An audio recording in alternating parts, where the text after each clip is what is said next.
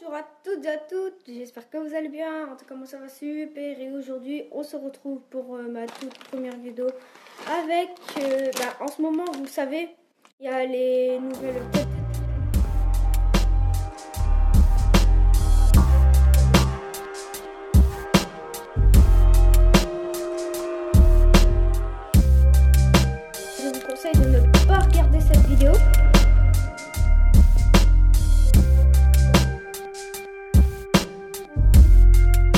Bonjour à tous et bienvenue dans la saison 2 de Nouvelles Têtes, Nouvelles Dispositions, nouveaux invités, euh, nouvel appartement, euh, nouvelle régularité, nouvelle tête.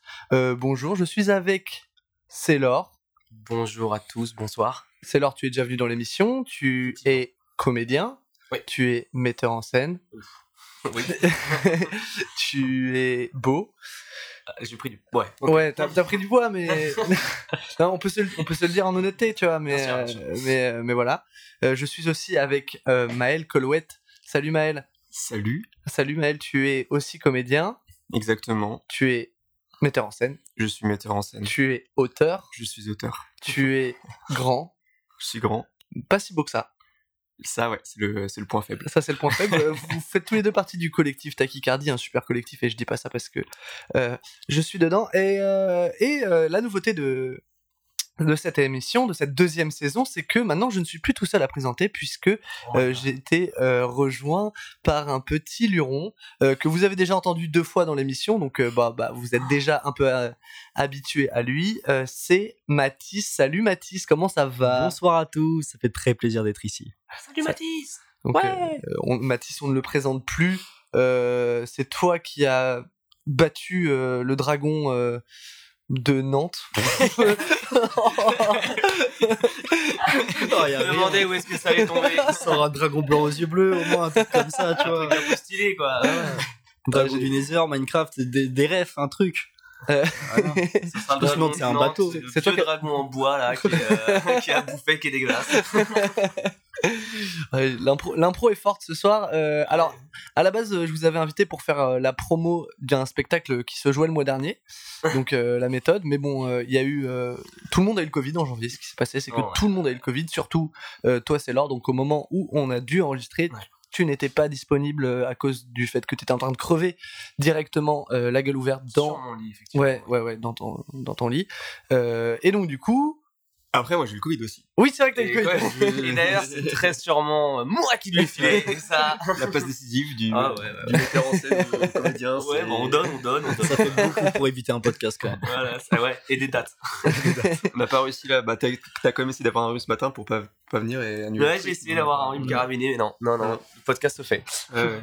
Euh, et, et donc du coup, bah, on va faire une émission un peu bilan euh, de ce mois de méthode euh, qu'on a joué au Crapaud Roi, donc euh, à 19h. Vous étiez peut-être là, peut-être que vous l'avez vu, peut-être que vous l'avez pas vu, et c'est probable, puisque sait qui est venu. T'as la liste des gens. C'est- C'est ta famille, mec. la liste elle est, Voilà, voilà. elle est courte quoi. Euh, mais on va, on va y revenir un peu après. Euh, déjà, euh, est-ce que vous pouvez nous parler un peu des projets que vous avez en ce moment? Euh, Est-ce qu'il y a des choses dont vous avez envie de nous parler C'est l'or par exemple? Bah moi en ce moment là, au niveau du théâtre, j'attends beaucoup de réponses, n'est-ce pas? On a envoyé beaucoup de mails, beaucoup de trucs, des pièces qui sont censées se jouer, tout ça, mais pour l'instant, je n'en- ai pas vu la couleur. Et à côté de ça, je pars demain pour faire une petite résidence musicale de une semaine pour faire un petit EP, comme on avait pu faire avec Paul et Étienne euh, en juin, je crois. Ah oui, c'est vrai que j'ai oublié de dire, tu fais partie du collectif Tachycardie, mais tu fais aussi partie du Du label, du label, avec des glaçons, on a payé, c'est le label. D'ailleurs, si vous voulez venir, on a le droit d'embaucher 100 artistes. Ok, très bien.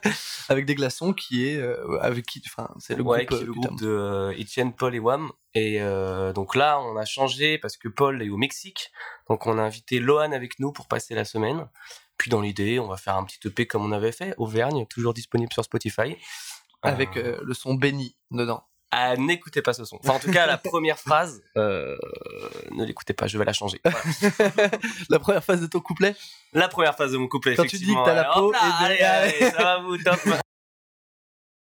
ne rentrons pas dans ce truc. C'est un faux débat. Euh, donc euh, voilà, donc t'attends des réponses euh, pour des Ouais, projets. à côté, il y, a y des petites créations qui sont en train de se faire par-ci par-là, mais j'ai pas envie d'en parler parce que je n'ai pas envie que ça porte l'œil. Parce qu'en général, plus on parle des choses, moins elles se font. Ouais, carrément. Donc, euh, Après, tu joues dans une pièce qui est déjà bien lancée. euh. c'est-à-dire? Bah, arrête, arrête de mourir. Ah oui, arrête de mourir, ouais, mais c'est pareil, ça fait partie des, des trucs où on attend des réponses. Normalement, on est censé jouer dans un festival pendant trois jours. Euh, après, on verra ce qui se passe. On est censé avoir des dates en Normandie encore en avril. Euh, pareil, au Crapaud Roi, on devrait en avoir. Mais voilà, pour l'instant, vu qu'on n'a pas de réponse vraiment affirmative, on nous a dit Autant- oui, mais, autant, euh, ouais. mais pas de manière serrage de main. En tout cas, le, le spectacle est créé. Le spectacle Euh, est créé, le- la capta est envoyée. D'ailleurs, petite anecdote, euh, j'ai la pire coupe de France sur cette captation. donc à tous ceux qui la voient, donc les programmateurs, je suis désolé. Parce que vous voyez pendant une heure. Euh, toi, Maël, des projets euh, dont t'as envie de parler ou euh, Bah ouais, donc moi je, suis en train de, reprendre mon projet dans la roue de Lucien Baron, qui est la pièce que j'avais euh, qu'on avait présentée en fin de troisième année à l'école de du théâtre populaire nantais. Et donc là, je fais tout un travail de réécriture. On a une semaine de, a deux semaines de résidence aux fabriques en début avril. Et ensuite, on a déjà des dates au, théâtre du Crapaud pour l'année prochaine. Donc ça, c'est super cool. Et donc euh, là, je suis dans le travail de réécriture euh, qui est assez, bah, qui est, intéressant. Pas mal en ce moment. Euh, voilà. Et puis, je pense que d'ici un mois, j'ai une échéance parce qu'il va falloir que je, présente un texte fini à l'équipe et qu'on puisse ensuite l'apprendre pour la, pour la résidence. Et, après, je pense que je chercherai, j'aimerais bien monter aussi un autre projet, mais pour l'instant, il n'y a rien de précis, j'ai des idées, mais je sais pas trop. Euh, L'écriture, j'aime beaucoup, mais en même temps, c'est fatigant et, et peut-être que j'aurais pas envie d'écrire à la fin quand je serai. euh, qu'est-ce qu'il y a de difficile dans le, dans le travail d'écriture euh, pour toi? Bah, en fait, ça serait déjà intéressant pour moi d'avoir un, d'avoir de, de monter un projet que j'ai pas écrit, genre, par exemple, mettre en scène, j'aimerais bien mettre en scène vraiment quelque chose que j'ai pas écrit. Parce que là, du coup, euh, quand t'as la, casquette, en plus, comme je joue dans la pièce, encore euh, autre chose, mais même si t'écris et que tu mets en scène et que tu joues pas dedans, t'as quand même toujours ce, Hmm. ce truc de l'écriture qui te prend beaucoup de place, euh, c'est beaucoup de doutes, etc. Et, mais en même temps, en fait, je, je spontanément, je pense euh, à des projets, je pense à des écritures, en fait, j'arrive, même, je me rappelle quand j'avais commencé le théâtre en amateur, genre la, pr- la première année, on devait monter tu une pièce en, enfin, en, en fin d'année, je me disais, bah, on va l'écrire, ça me semblait normal, tu vois. Mm, En mm. mode, quand je pense à un projet, je pense tout, tout le temps à une écriture, mais peut-être que je lis pas assez aussi. Mais, euh, mais voilà. Ouais, peut-être c'est difficile de faire la part des choses quand t'es auteur et metteur en scène. De est-ce que c'est euh, la mise en scène qui est pas bien Est-ce que c'est le jeu qui doit être revu Ou est-ce que c'est l'écriture qui pêche? Ouais. Euh, C'est ça Ouais, ouais, c'est ça. Après, euh, du coup, du coup, c'est intéressant d'avoir l'expérience de vraiment juste mettre en scène un texte qui n'est pas de toi et comme ça, le texte, tu l'adores et comme ça, tu remets pas en question le texte et l'auteur. Euh, donc ça, j'aimerais bien faire cette expérience-là, mais je pense que de toute façon, par la suite, j'écrirai d'autres projets hein, parce que parce que j'aime bien faire ça. Mm, mm. Peut-être peut-être un projet sur le foot, qui sait? Ouais. Qui sait, qui sait? C'est vrai que vous aimez le foot tous les deux. On est- Oui, oui, ouais, ouais, c'est vrai, c'est vrai. Je sais pas quoi répondre à cette question. Ouais, Allez, écrivez une pièce tout de mais- suite. même taper dans le ballon, quoi. Ouais, Voilà, c'est ça. ça. Vous faites des, des fives par exemple. Non, pas encore. Bah, euh, on c'est va dans en les faire petits dans papiers, pas longtemps. Là. C'est On dans les petits dans papiers. Bah, la Covid, euh, Covid, et puis on jouait tous les week-ends, donc euh, compliqué, quoi. Moi, Ouais. je me rappelle euh, sur la résidence de la méthode, euh, tous les moments où vous commenciez à parler de foot et où j'étais là. Alors, ouais. Euh, Ronaldo ou quoi? Après, on a essayé d'être concis quand même parce qu'on savait que c'était pas dedans, donc on allait vite aux informations. Mais euh, Après, quand vous parlez de rap, euh, c'est la même pour moi. hein. Je- je suis là, eh oui, regarde, j'écoute, je prends note, mais je ne parle pas. Toi, Mathis, le foot. euh, Yes. Oui, yes Ouais, Euh, bah, des buts et des corners, Ouais. je dirais. Des passes avec un ballon. hors jeu. Quand il y a hors Hors-jeu, jeu, par exemple, Tu sais, tu sais à quoi ça correspond quand il y a hors jeu ou pas? Oui. Ok. Moi, j'ai mis du temps à savoir déjà. Je suis un encore- hors-jeu passif, par exemple, tu sais ce que c'est? Ok, non. C'est bon? Non, mais j'ai toujours été entouré de footeux, donc, euh, donc je vois à peu près ce que c'est le foot. Ouais. C'est des mecs qui gagnent des millions pour taper dans un ballon, quoi. Allez. Alors, elle va où la société quand même après les médecins et tout? Ah, là, j'entendrai pas dans ce débat. Mais sinon, est-ce qu'on peut revenir aux questions sur Maël? J'avais une petite question par rapport à ce qu'il disait. Euh, est-ce que tu te verrais écrire un projet que quelqu'un d'autre mettrait en scène? Non, je pense pas. Enfin, quoique, bah, ça, ça dépendrait en fait. euh, si je joue dedans, peut-être que je pourrais à ce moment-là euh, donner la mise en scène. Mais c'est compliqué quand t'écris de vraiment, en tout cas, de vraiment la déléguer. Ouais. bah, Tu vois, dans, la- dans, dans Lucien, la, la pièce que que j'écris et dont je joue dedans, je fais aussi la mise en scène, mais c'est Sailor qui m'aide, euh, qui est vraiment en regard extérieur. Et, euh, et je pense que là, dans la, dans la nouvelle version, euh, en tout cas, c- les idées de mise en scène de Sailor sont hyper la bienvenue. Mais c'est sûr que quand j'écris, je pense à, Ouais. sur le plateau à quoi ça va correspondre. Ouais. Et donc, c'est compliqué en tout cas de, de- d'écrire sans avoir d'idée de mise en scène. Après, tu vois, comme là, j'ai vraiment écrit une seule pièce tout seul, parce que la méthode, on l'a coécrit, et c'est, Mhm. assez différent. Hum, donc euh, voilà, c'est juste l'expérience d'une pièce. Donc après, ça se trouve que peut-être que c'est possible plus tard, mais comme ça, je pense pas. Ok. Bah, puis après, là, quand même, pour Lucien, c'était vraiment très clair. Je trouve que tu avais des idées qui étaient très précises Bah déjà de base. Peut-être qu'un jour, Mm. tu écriras un truc un peu plus, euh, je sais pas, un peu plus, Ouais. euh, plus dialogue, plus, euh, enfin, moins ancré dans Ouais. l'espace.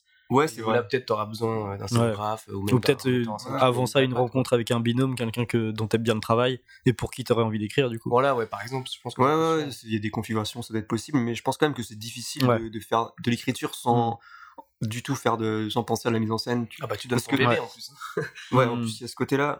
Mais en plus, quand t'écris, genre, pour le théâtre, moi, je sais qu'au début, genre, les premières versions que j'avais écrites, euh, on me disait, ouais, euh, en fait, c'est, c'est cool, mais je vois pas ça sur le plateau, euh, ça ressemble plus à un truc, à un truc plus roman, tu vois. Ouais. Et en fait, euh, c'est vrai que maintenant, quand j'écris, je fais attention de, d'essayer de me projeter sur à quoi, comment ça peut donner, quoi. Ouais. Et donc, euh, t'es un peu obligé, quand t'écris du théâtre, de penser plateau, parce que c'est Mhm. vraiment, et de penser, euh, genre, euh, Ouais. aux comédiens. et- Donc, euh, voilà. Ok. Ok. On va revenir sur euh, la méthode du coup euh, qu'on a joué euh, ce mois-ci, euh, donc euh, les vendredis et samedis euh, en janvier pendant une période compliquée euh, pour la culture. Il y avait un dimanche aussi. Je trouve ça triste que tu l'aies oublié. Ouais, c'est vrai. Pardon à tous les dimanches. Euh, Est-ce que, euh, est-ce que la situation en ce moment euh, de la culture euh, et du coup le fait qu'on ait, qu'on ait pu jouer quand même devant des salles au maximum remplies à 15 spectateurs, est-ce que ça vous inquiète pour l'avenir de la culture ou est-ce que vous vous dites que c'est passager? On peut peut-être juste euh, leur présenter vite Ah oui, c'est vrai, on peut, parler, on peut de la qui- méthode d'abord. Oui, ouais, vaut mieux. qui connaissent pas. Genre, donc, du coup, euh, la méthode, c'est un spectacle euh, qu'on a écrit avec Antonin et, et dont on jouait tous les deux dedans, et qui raconte en fait c'est l'histoire d'une, enfin c'est une conférence de de développement personnel parodique où le, le, le présentateur euh, de la conférence, euh, bah, en fait, a une méthode qui, qui consiste à rater sa vie. Mm. Et donc c'est ça le c'est ça le, le pitch. Et, euh, et donc on, on avait demandé à Sailor de nous aider sur euh, pendant nos semaines de résidence parce qu'on était tous les deux avec Antonin et qu'on avait besoin d'un regard extérieur. Donc voilà, euh, je trouve ça cool de dire un petit peu le contexte. Ouais. Ouais, c'est pour ça qu'on est tous les trois réunis finalement. C'est au final, pièce, quelque part. euh, ouais. Et Mathis, euh, qui était pas là, mais Mm. euh, Mais qui était là dans. dans nos cœurs, en fait, quelque part. ouais. Merci. Moi j'ai vu la V1 euh, au TPN et euh, j'étais déjà fan. C'est vrai que t'as pas vu la V2, mais t'aurais Non. je pense. Parce que c'est beaucoup mieux. Parce Non. que c'est, ouais, en fait. Non, mais c'est- vrai que euh, il y a eu ce truc-là de, euh, de V1 et de V2 euh, où en fait on, on a, on a réécrit une bonne partie du spectacle justement en prévision de, Mm. de ce mois de janvier où, où on a joué. Euh, et donc du coup il y a pas mal de gens qui sont pas revenus voir euh, la suite, enfin la, pas la suite mais la, la nouvelle La version et, et qui du coup euh, ne savent pas que maintenant je me fous à poil euh, sur scène par exemple. Surprise pour eux. Ouais, du coup, euh, je reviens sur ma question. Euh, Est-ce que ça vous inquiète euh, pour l'avenir de la culture ou vous pensez que c'est juste euh, en ce moment et que ça. Bah, je pense un- que euh, oui, forcément. Enfin, moi, en tout cas, je vais parler que pour moi. Forcément, oui, ça inquiète. Après, euh, j'ai pas encore le. Enfin, ça fait pas non plus assez de temps que je suis dedans. Je me, je réalise pas encore à quel point c'est vraiment euh, hard pour nous. C'est-à-dire que bon, Mm. nous, on est une sortie qui est, enfin, on est une compagnie qui est émergente. Euh, on fait des salles à 10-15 personnes. Pour moi, j'étais en mode bon, ok, c'est chiant, mais bon, ça va. Et euh, après, en fait, je pense que ça dépend aussi au niveau de ta motivation et tout. Moi, ce que je sais, c'est que euh, déjà, oui, je pense que ça va être passager. Les gens vont de petit à petit, je pense, reprendre les habitudes de sortir. Euh, Parce que c'est ça, en gros, c'est que les habitudes ont changé et qui ont fait que bah, maintenant, tu ne réserves plus. Et à 20h le soir, euh, quand il fait froid et que tu termines ta journée à 18h, vu que tu n'as pas réservé, tu ne sors pas. Mm. Euh, Mm. Et c'est assez logique, finalement.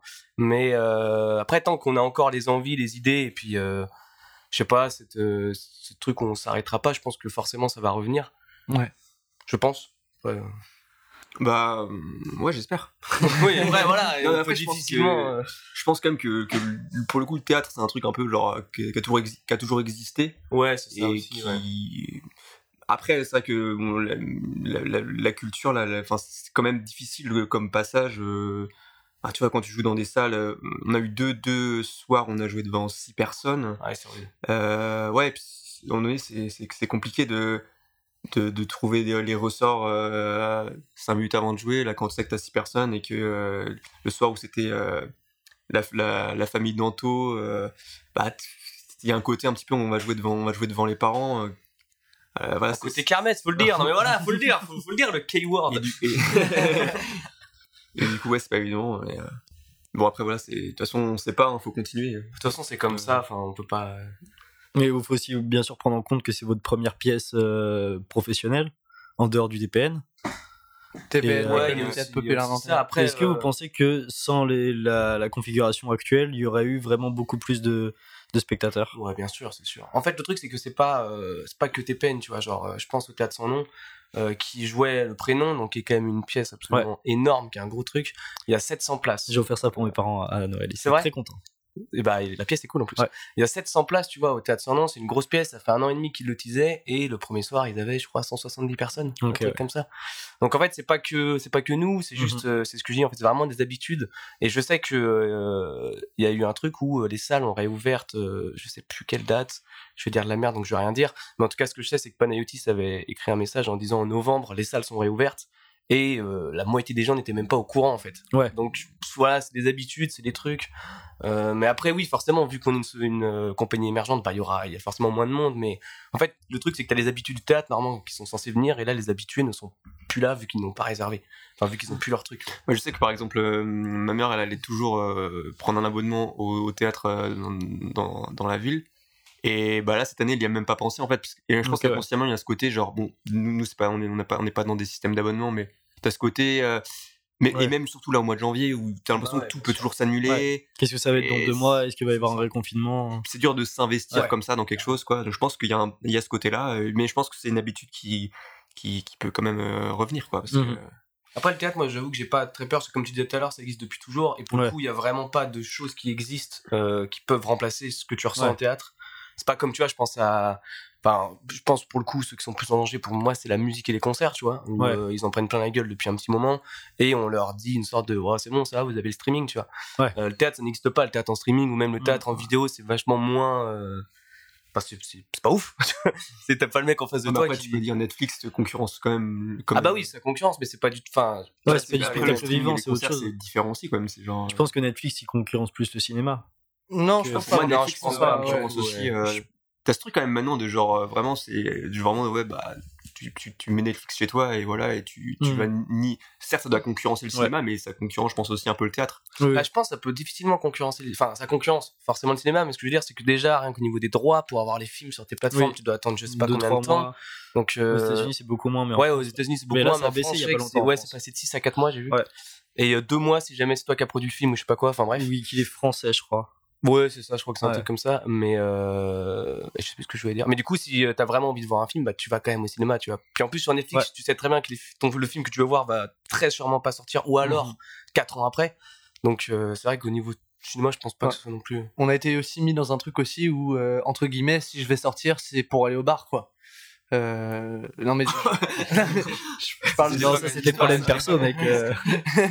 non mais oui ça va pas de ouf en ce moment mais euh, non non mais ce que je veux dire c'est que euh, c'est que euh, on est vachement plus alors je parle pas forcément de nous en particulier mais euh, je parle de nous en général vachement plus euh, habitués à être chez soi et voilà Mm. et, et c'est vrai que les soirs où les théâtres sont vides les terrasses les terrasses sont pleines. sont pleines euh, parce que on, on a une espèce de truc de on a été frustré de pas aller au bar Ouais, faut profiter, quoi. donc on profite d'aller au bar tant qu'on peut Ouais. mais on oublie un peu euh, après nous- Après, il y a bon nombre de personnes qui vont pas au bar et qui vont pas au théâtre non plus. Mais... euh, non c'est vrai c'est vrai c'est vrai il y a des personnes qui qui vont nulle part en fait Ouais. qui sortent pas de chez, chez eux on appelle ça des dépressifs Ou des ikikomori. Je me le permets le terme. Ouais. Je vous l'offre. Enfin, non, c'est quand même plus hard que ça, les ikikomori, mais. Ikikomori tu peux définir? Euh, Mathis, je t'en prie. Euh, c'est une frange de la population japonaise Ouais, qui a une euh, phobie sociale et qui sort plus de chez elle et qui fait que euh, bah, qui fait que fuir la société, vivre chez elle euh, à travers. bah, c'est aussi lié à la culture manga et Ouais, vidéo, je crois. ça vachement. Et bah, en gros, c'est surtout des jeunes hommes qui Ouais. ont aussi peur, de, peur des femmes, etc. Il y a vraiment un gros problème de, de sociabilité entre les femmes et les hommes au Japon à ce niveau-là. Et, euh, et voilà, c'est à peu près ça, les Kikomori. Ok. Il y a un super reportage sur Arte si ça vous intéresse. Qui s'appelle Ikikomori. Ok. Et le reportage sur les chaises, il s'appelle Chaise. Euh, tambour. Euh, T'avais quel rôle, c'est euh, toi, euh, sur la méthode? Je sais, hein, j'ai la réponse, mais oui, il faut expliquer. Moi, sur la méthode, j'avais une Moi, j'avais pas sorte. bien compris. qu'est-ce que tu foutais là en fait En fait, il avait ses écouteurs dès que je lui parlais. Euh, non, en gros, moi, c'est ce que, de ce que j'ai compris, après, euh, voilà, euh, ça tournait en rond quand vous étiez tous les deux. Vous avez besoin d'avoir, et je pense que c'est d'ailleurs tout à fait normal, euh, vous avez besoin d'avoir quelqu'un qui a un regard extérieur euh, et à votre vision et euh, à ce spectacle. Et du coup, je suis venu un petit peu pour vous assister sur, euh, bah, non pas sur la mise en scène, je pense plus sur les, sur le jeu et sur la direction euh, où aller, quoi. Euh, histoire de lisser un petit peu le truc et puis de voir quelqu'un en dehors qui, euh, Mm. Enfin, en gros, je gérais le rythme. Enfin, je gérais pas, mais je voyais le rythme, etc. Puis on en parlait après, quoi. J'étais plus un assistant que vraiment. euh, Ouais. Enfin, je pense. Enfin, je sais Enfin, Je sais pas, mais euh, c'est c'est difficile à définir. Oui, mais, c'est difficile à définir, ouais, c'est sûr. T'étais un pote qui était là, quoi. J'étais là, quoi. J'étais là, je notais des trucs, je donnais des, je donnais des avis, voilà. Fois, quoi. tu ramenais des bières et puis. Puis t'as fait la régie aussi quand même. euh, Et j'ai, ouais, c'est vrai que j'ai fait la régie, ouais. Mm. La régie, ouais. Ouais, c'est vrai qu'on se retrouve à beaucoup faire les régisseurs euh, en tant que comédien. On doit apprendre plein de métiers. On doit faire notre prod, on doit faire euh, tout en fait. Bah, Après, nous, on a de la chance parce qu'on Ouais. sort d'une école qui nous a formés à ça, mais. euh, Ouais. Je trouve que si on avait été, euh, par exemple, euh, enfin, je sais pas, on aurait été vachement embêté si jamais. Bah, moi, je savais pas faire une régie, tu vois. Alexis, il est pas là, bon, bah. Qui peut faire une régie, quoi, tu vois? Moi, je trouve ça cool de, toucher un petit peu à ça, tu vois, Ah de ouais, se c'est rendre monstrueux. compte. Et puis, genre, c'est c'est un. Qu'est-ce que vous entendez exactement par régie? Tu sais, la régie, c'est le petit plateau là où tu mets des euh, lumières, euh, musique, Ok, et ouais. tout ça. Hmm. En gros, c'est toi qui gères les lumières, Ouais. les sons, les Parce que sur un tournage, la régie, c'est pas du tout pareil, tu vois. Ouais, non, non, pas du tout. La régie, ok. c'est plus une régie technique, ouais, sur le tournage, euh, carrément. Ok. Régie Slas Palace. Oui. Oui, oui. J'ai vu ton sourire, j'ai bien senti qu'il allait parler de. Celle-là, Oui, bah oui. non. Toujours, euh, toujours tombé dans la vanne à un moment. Je euh, n'ai pas pour- Régis Las Palais, je n'ai rien. C'est fou. C'est qui C'est C'est quoi sais pas qui c'est Non. C'est un duo, euh, Chevalier Las Palais, ça te dit rien? Un duo comique, euh, genre un peu. euh, Le Chevalier du Fiel? Non, c'est Non. non, un- C'est un peu dans le même délire. ouais, c'est un peu la même C'est la époque. même euh, époque, ouais. C'est rire et chanson, en fait. C'est c'est ça, c'est hyper humour euh, café-théâtre. euh, Ok. C'est un petit et un grand. Euh, le petit, les bruns, il fait oh Mais il faisait des pubs pour euh, MMA ouais non c'est- Non, c'est pour MMA. ah, c'était quoi? Bah, bref, pour une, C'était pour une LM. assurance. Non, c'est pas Matmut. lui. Je la crois. matmute Matmut, ouais c'est ça. la matmute la Ça, mais je, je le connais, non, mais j'avoue que j'ai pas du tout le visage ou quoi. eh bah, eh bah tu passes pas à côté de à crotter j'ai dit À côté. tu passes pas à côté de grand chose Ok, parfait. C'est une époque. J'allais te proposer une reprise de l'un de leurs spectacles, mais du coup. ah bah, On avait 150 dates de prévu. je pensais à On quelqu'un avait un qu'est-ce que tu fais Bah écoute, on me mettre au théâtre, je suis chaud. Surtout pour du Las Palais, euh, c'est mes textes préférés. euh, ça c'était ah ça tombe bien Ah, eh, l'imitation, oulala. t'es à 20% à peu près, c'est pas mal. Et j'ai reconnu un peu. Euh, on ne nous dit pas tout non c'est Anne Romanov ça Moi, je- j'ai pas envie d'essayer, tu vois. Là, je sens non Euh, ça vous branche pas vous l'imitation? Moi, j'aime bien imiter, mais tout seul, en fait, quand on m'écoute pas. Ouais, voilà. Il faut vraiment que la personne soit vraiment en confiance, tu vois. Ouais, c'est pour finir comme Cantelou, non. Quand Luke imite Zemmour, vous pouvez regarder ça. Quand tu tu imites Maître Yoda, t'as l'impression que limite, tu sais pas qui. ça va quoi Il imite Yoda? Ouais, il y, avait une vidéo où en fait il imitait Yoda et en gros vraiment t'as l'impression qu'il imitait Zidane. Enfin ça avait aucun sens. Vraiment. C'était affolant. quoi. Mais quand Lou vraiment essayait de. Enfin je sais que j'avais vu une, un, truc, je regarde pas du tout, mais j'ai vu un truc de deux minutes passer, vraiment fermer les yeux, essayer de deviner qui Ouais, non, limite, c'est impossible. Tu peux pas quoi. Il imitait assez bien avant, genre dans les- quand, quand il faisait des. Au début, c'était genre fin des années 90, il faisait genre des chants Ouais. et tout. Mais Il, il était au guignol et il était assez bon, et maintenant. Ouais. Mais chaque fois que j'en que j'en parle, les gens me disent ouais mais il était bon avant. Que c'est une sorte de, de nostalgie. ah non, mais c'est euh. étonnant, tu vois, genre que. Après, peut-être on était gosses et euh, on se rendait pas compte aussi de, Ah, Ouais, j'étais même pas né. du truc. Et les, deep- les deepfakes maintenant ils sont vachement bien faits. C'est ça qui est. Vous avez pas vu beaucoup- Non, j'ai pas vu, j'ai pas. Non, parce que la nouvelle émission de Cantelou, en fait, euh, c'est des deepfakes. Ah ouais? Mais Avec, oui, c'est là où Ah, j'ai mais vu oui. Maître Yoda là-dessus. un Eh crâne oui. chauve. Eh oui. Et euh, c'est Cantelou qui parle. Donc il n'y a même plus besoin de. Il n'y a même plus besoin de faire euh, Salut, c'est Sarkozy. Mais ça fait longtemps qu'il fait, son, fait cette émission-là avec Oh bah, pff, je grandis avec moi, j'ai l'impression. Euh, la méthode, c'est une pièce qui parle d'échec. Ouais. Euh, qui parle du principe que tout le monde vous vend la réussite, donc pourquoi pas euh, s'offrir euh, le confort d'échouer. Euh, Est-ce que pour vous, l'échec a des vertus? Alors, euh, pour moi, ouais, totalement. Enfin, en fait, euh, après, le rapport à l'échec, pour moi, a été vachement euh, évolutif. Euh, je pense que euh, ça dépend de la f- du pan de ta vie, à quel moment tu le prends dans la gueule.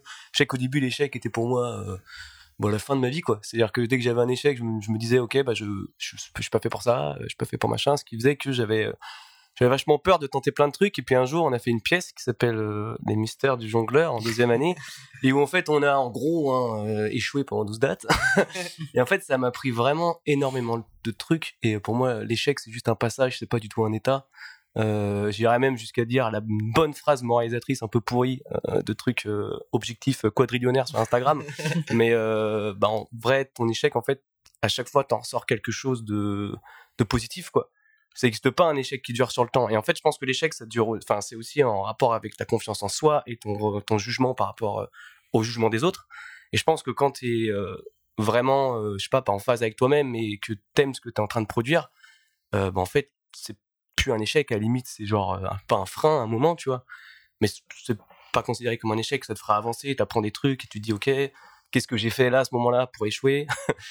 Mais Pour se dire, se dire ça, est-ce que ça, ça annule complètement ta peur de l'échec ou- Non, oulala, non, absolument pas. j'ai peur de me lancer, c'est autre chose. Ouais, moi j'ai peur de terminer les choses. Ouais, mais tu vois, ça c'est pareil, c'est genre, la même chose en fait. La peur de terminer les choses, c'est que t'as pas, t'as peur que quand tu es fini, ça rend pas ce que t'avais en tête, tu vois. Mm, mm. Et du coup, t'as peur d'échouer, mais d'échouer par rapport à quoi? Par rapport à qui? Par rapport à ta vision? Si évidemment, je sais pas, tu veux faire un titre, euh, tu, tu pompes Kanye West, forcément, ça va pas rendre comme lui. Donc du coup, t'es, enfin, tu vois.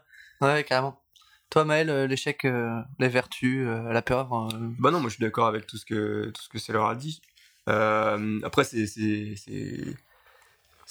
je- moi je pense que j'ai quand même assez de mal à. Enfin, moi je pense que je, le- je vis assez mal l'échec, mais c'est mieux depuis justement depuis, bah, depuis le, le théâtre.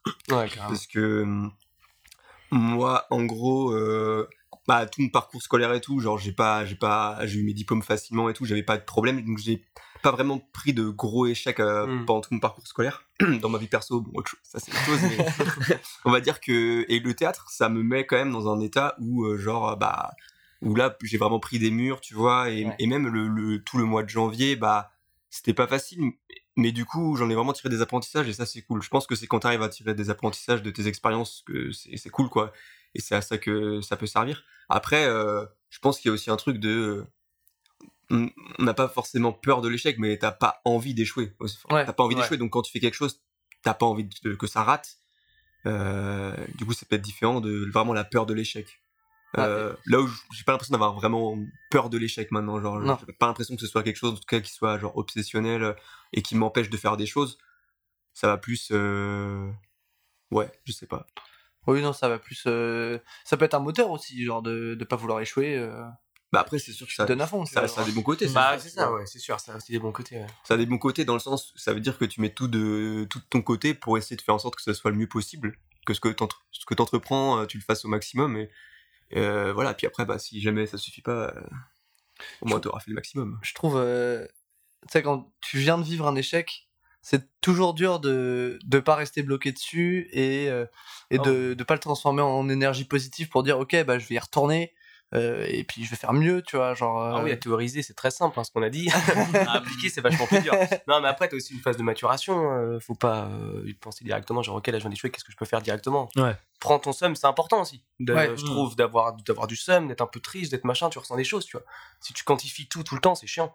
Euh, et du coup, ce sentiment-là, en plus, du coup, tu l'impactes en mode putain, là, j'étais vachement triste, j'ai plus envie que ça revienne, donc du coup, je vais faire en sorte que ça revienne pas, tu vois.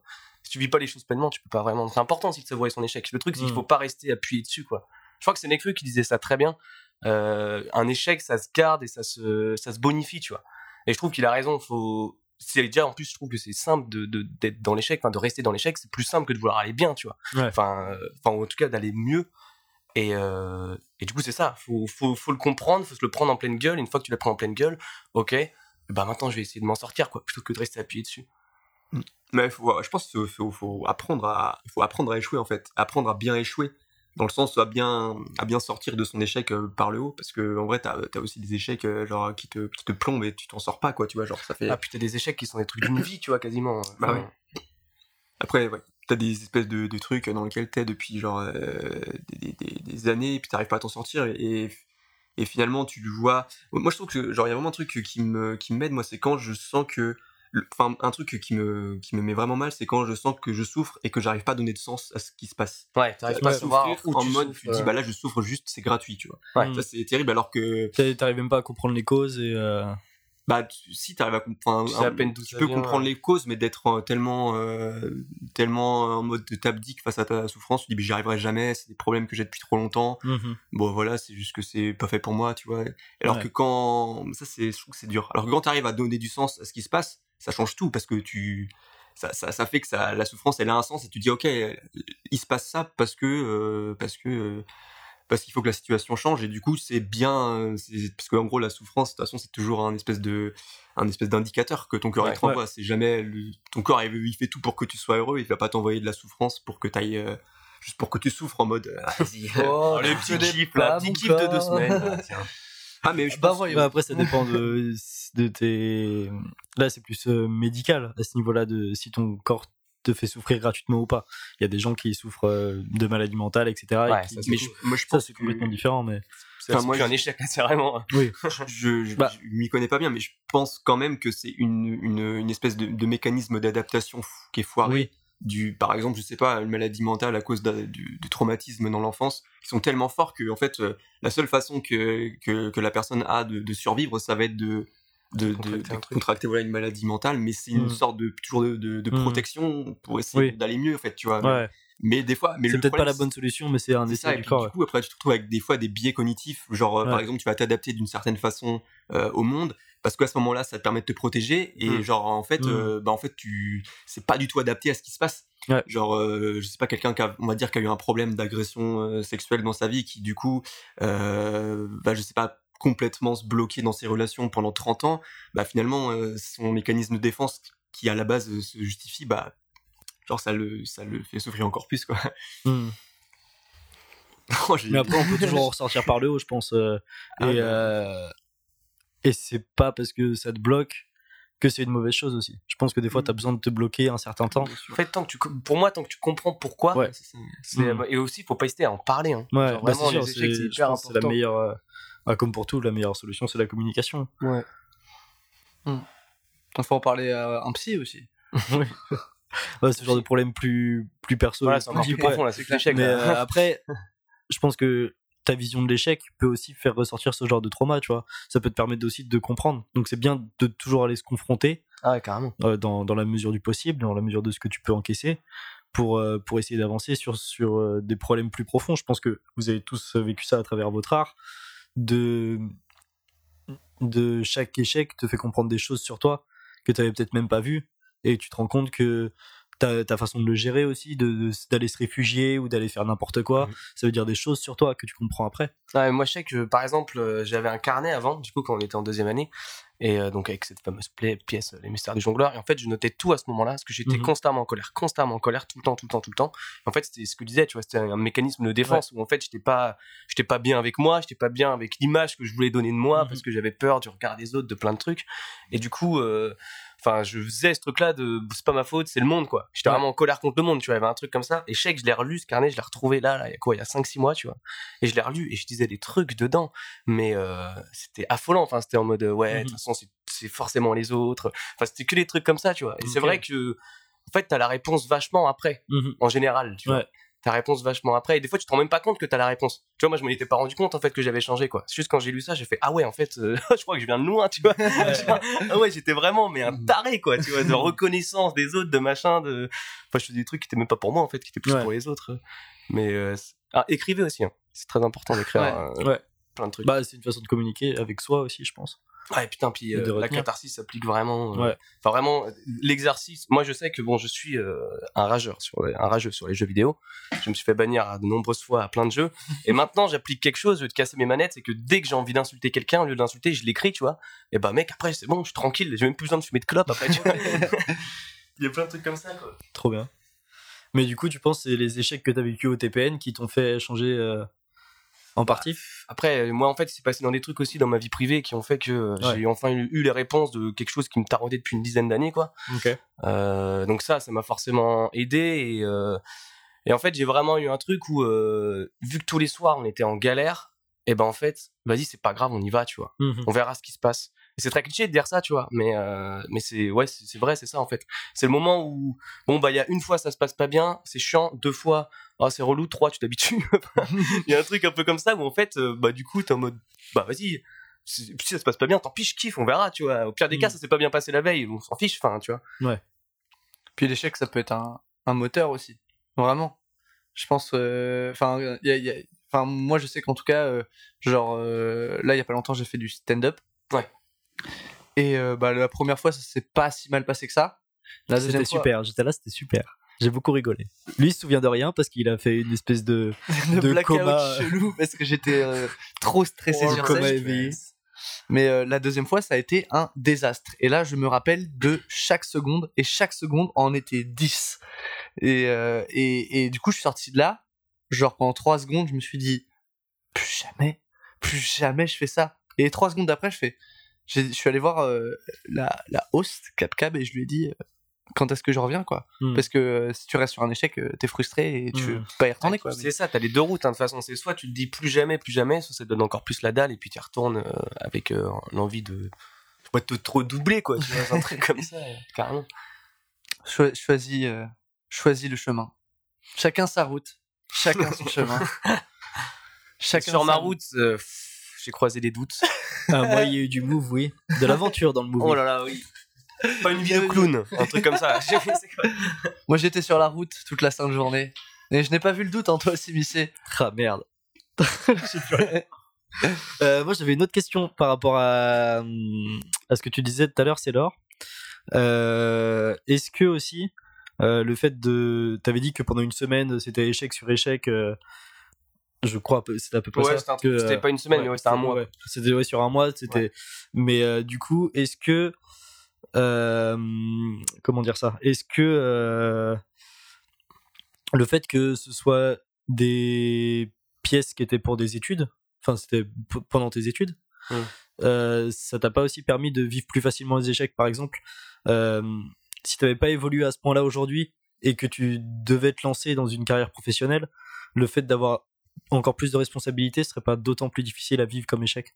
Enfin, si tu. Ah, J'ai très mal formulé ce Ouais, non, mais je vois ce que tu veux dire. Après, je vais pas te mentir que euh, moi, quand j'étais à l'école, vu que c'était, vu qu'à cette époque-là, euh, enfin, c'était la première fois que je faisais du théâtre, moi. Mhm. Euh, Enfin, j'en avais fait vite fait avant, tu vois, deux semaines, mais c'était pas, je le vivais pas comme un truc étudiant. Enfin, j'ai jamais eu de légèreté avec ça. Enfin, si plus tard, quand j'étais en troisième année, quand je vraiment je faisais du théâtre pour moi et pas pour les autres.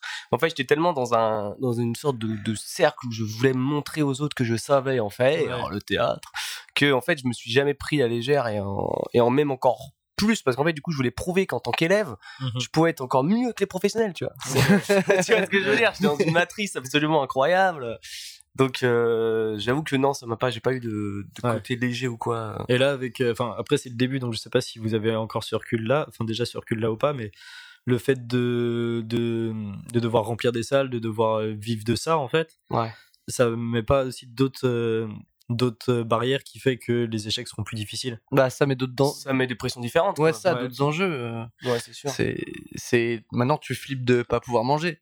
Ouais. Et euh, même avec l'intermittence, bah, euh, tu te retrouves à attendre Pôle emploi pendant trois mois et euh, à être à découvert, quoi. euh. Ouais, Pôle emploi, il a pas un impact. Enfin, mais je sais, mais- ça a pas un impact. Non, sur ta j'étais juste en train de cracher mon sub Oui, sur Pôle bah, emploi. Non, ça n'a rien à voir, ça n'a rien à voir. bah, moi je sais que en vrai de vrai moi je là j'ai on a fait quoi on a fait Peanuts euh, 12 dates après j'ai joué Arrête de mourir en Normandie j'avoue que moi quand je suis allé en Normandie euh, en fait je sais pas comment dire mais je ne connaissais personne et en fait euh, ils venaient pour nous quoi Ouais. Et j'avoue que moi, ça m'a mis une pression qui était bien plus grande que ce que j'ai jamais eu, où j'étais en mode, des gens Ok, se ouais. sont déplacés dans ce petit bled de Normandie, tu vois, euh, avec leur famille, avec leur machin, pour venir me voir moi. Et en plus, c'est un seul en scène, donc euh, je suis vraiment Oui, tout bah oui, seul. vrai, donc je suis bloqué dans le truc. Et j'avoue que moi, ouais, je m'étais tapé une pression qui Ouais. était immense. Mais après, euh, Et t'as vécu des échecs pendant cette période-là? Ah bah justement, cette pièce-là, ouais, cette, cette fois-là, ouais, c'était un énorme échec. Alors après, c'est un échec. En fait, c'est pareil, tu vois, ça c'était un échec pour moi. Moi, je me suis trouvé absolument affreux euh, quand j'ai joué. Il s'est passé un truc, c'est qu'au milieu de la pièce, en fait, il y a un noir. Les gens ont applaudi. Donc le pire truc possible, c'était au moment où je disais que ma mère, en plus, enfin bon, non, je vais pas spoiler, mais euh, arrête de mourir, c'est, ça parle d'un un adolescent qui est confronté à l'Alzheimer précoce de sa mère. Et Putain bref, c'est, euh, ouais, c'est cool, elle est cool. Putain de pièce. Et en gros, c'est le moment où il se rend compte qu'elle a l'Alzheimer, quoi. Et en fait, les gens ont applaudi et j'étais là en mode euh, comment est-ce que je reprends après ça? Parce que je suis Ouais. censé dans un état où je suis en colère, je suis triste, je suis machin. Et, euh, et donc j'ai fait ça et en fait, ça m'a carrément réconforté. J'étais en mode ok, en fait, les gens sont attentifs. Parce que là, en gros, j'étais dans une salle où euh, c'était des gens qui étaient pas. euh, c'était pour les trois quarts, c'est la première fois qu'ils voyaient du théâtre, tu vois. En fait, de base, ce- là où on jouait, c'est une sorte de bar. Et du coup, les gens, en fait, se naviguaient, tu vois. Ils allaient Mm. chercher leur bière, ils parlaient avec leurs Ah potes, oui. et tout machin. Et du coup, tout le monde bougeait. Tout le monde- Et du coup, j'étais dans une salle où ça bougeait tout le temps. J'étais en mode putain, mais je suis pas du tout euh, captivant, en fait. Les gens s'en Mm. branlent de moi, quoi. Mm. Et, euh, et du coup, je voulais euh, vite, vite que j'aille fumer ma clope après, tu vois.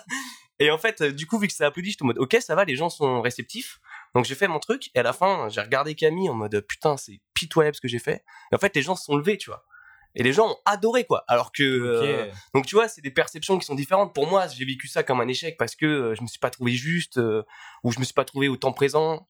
Mais en fait, pour les autres, du coup, Mm. euh, bah, pas du tout parce qu'ils ont pas vu ça. Tu vois, c'était dans ma tête, quoi. Ouais. Mais tu l'as vécu quand même un échec jusqu'à quel moment? Est-ce que quand t'as eu la standing ovation Oh mec, Ça t'a permis eu, de- Après, enfin, Ouais. innovation ou pas c'était une innovation, je m'en Ok. fous. Enfin, tu vois, genre, juste j'étais pas, j'étais, pas autant présent et ouais, ça m'a mis, ça m'a remis une petite claque quand même. Mhm. Un petit truc d'en fait, je suis pas euh, aussi, euh, aussi régulier que ce que je pensais, tu vois. Ouais. J'ai vraiment eu un truc où j'étais en mode putain, je suis retombé dans des, où je suis dans ma tête, où je suis dans machin Mhm. et c'est chiant quoi, parce que c'est, enfin, je pense que tu dois ressentir la même Ouais. aussi quand tu joues, mais. Bah, bah, moi j'avais vu le quand on avait joué au on, avait, on a fait la en gros on a joué six dates euh, j'ai touché le micro on a fait six dates euh, au Crapaud Roi et on avait joué le réveillon le soir à Belleville Ouais. en fait le soir euh, à Belleville les places étaient à 30 euros pour le réveillon 30 euros pour notre spectacle Mhm. et, euh, et moi je- me disais mais putain en fait je suis arrivé sur scène et je me suis dit putain les gens ont payé 30 euros Ouais. C'était la première fois qu'on faisait cette nouvelle version, sachant qu'on avait beaucoup de doutes à ce moment-là. Ça se passait, il y a eu des moments difficiles dans notre dans, nos- dans notre mois,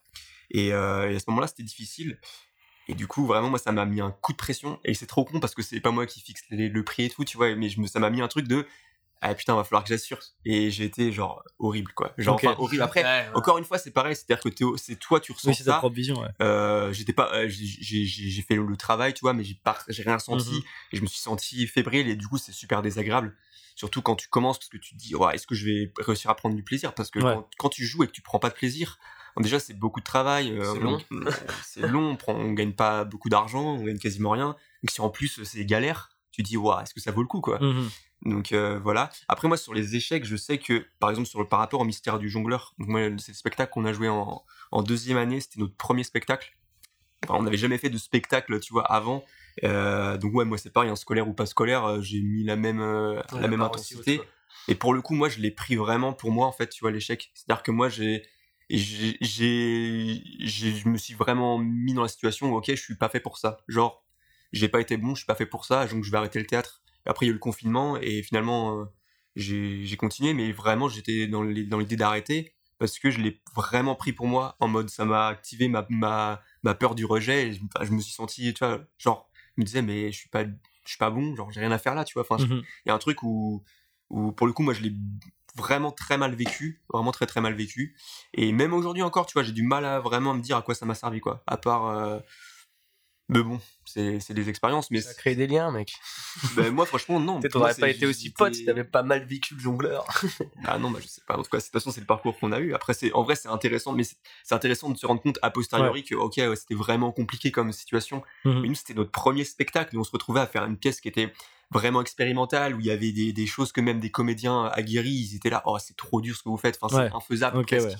C'était, ouais, c'était des grands concepts. Vous pensez que ça a été fait exprès de prendre un truc aussi difficile pour vous mettre dans l'échec? Bon, après, je pense qu'il y a une sorte de, de double non-compréhension où le metteur en scène aussi s'est fait complètement surpasser par son truc. Ok. Mais après, euh, pour revenir juste sur euh, Jongleur, tu vois, pour nous, euh, on l'a traversé comme un échec. Moi, je sais que j'ai tous mes potes qui sont venus le voir. Ça fait maintenant trois ans qu'on l'a joué. Ils m'en parlent encore, tu vois. Mm. Genre, pour eux, c'était un truc absolument incroyable. C'était fou. Mes parents, pareil, ils ont adoré. Parce que euh, ils- nous, on galérait. Nous, on voyait que ça galérait. Mm. Mais, euh, mais eux, non, quoi, tu vois. Ouais. Donc, euh, bon, après, il y a- ils sont venus à des bons soirs. Vraiment il y des soirs, il y avait des c'est soirs horribles. Il y a quand même, moi je pense, le truc que je que j'en garde, c'est de jouer en se sentant ridicule, en se sentant vraiment ridicule.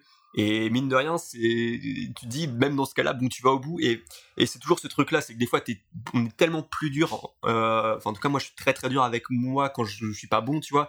Moi, je me rappelle quand j'avais joué ma pièce euh, dans la roue de Lucien Baron le premier soir, où c'était pareil, on était vraiment en rush. C'était euh, les spectacles de troisième année. euh, tout s'était fait vraiment sur la fin. Et j'ai joué j'ai joué en me disant et j'étais- vraiment en mode mais c'est trop trop nul. J'ai trop honte tu vois. Et en plus c'est moi qui avais écrit. Donc tu sais genre j'avais toutes Ah les casquettes qui se rajoutaient. J'étais Mhm. trop nul dans le jeu. Et je me disais mais c'est trop nul là. Ce, qu'on a fait c'est trop nul tu vois. Et je suis sur- et, à un moment donné j'ai lâché le truc. J'étais en mode ok mais de toute façon c'est nul. Voilà. Donc je fais le truc. Et puis ça sera fini quoi. Et en fait je suis sorti. Et les gens m'ont dit ouais c'était trop cool et tout. Et je- j'étais en mode quoi? Ah, c'est cool. dur. Et du coup, le deuxième soir, genre, ça m'a totalement libéré parce que je me suis dit, ah putain, en fait, genre, il- les gens ont quand même marche, bien aimé quoi. ce qui s'est passé, alors que vraiment, je me disais, tous les voyants étaient au rouge. Donc, je me suis dit, ok, bah, si. Donc, du coup, le deuxième soir, ça m'a libéré de fou, tu vois, j'étais là, et, euh, et les gens ont, ont encore soir plus aimé le vraiment très Ah oui, t'as réussi à prendre du plaisir à partir de ce moment-là. soir. Ouais, ouais, ouais. Après, le premier soir, j'avais fait un bug lumière aussi. Parce que je faisais la régie. J'ai oublié de lancer des lumières. Mais bon, ça, c'est. Ça, c'est pas grave, c'est normal, c'est les premières. ça, c'est- spectacle, ça.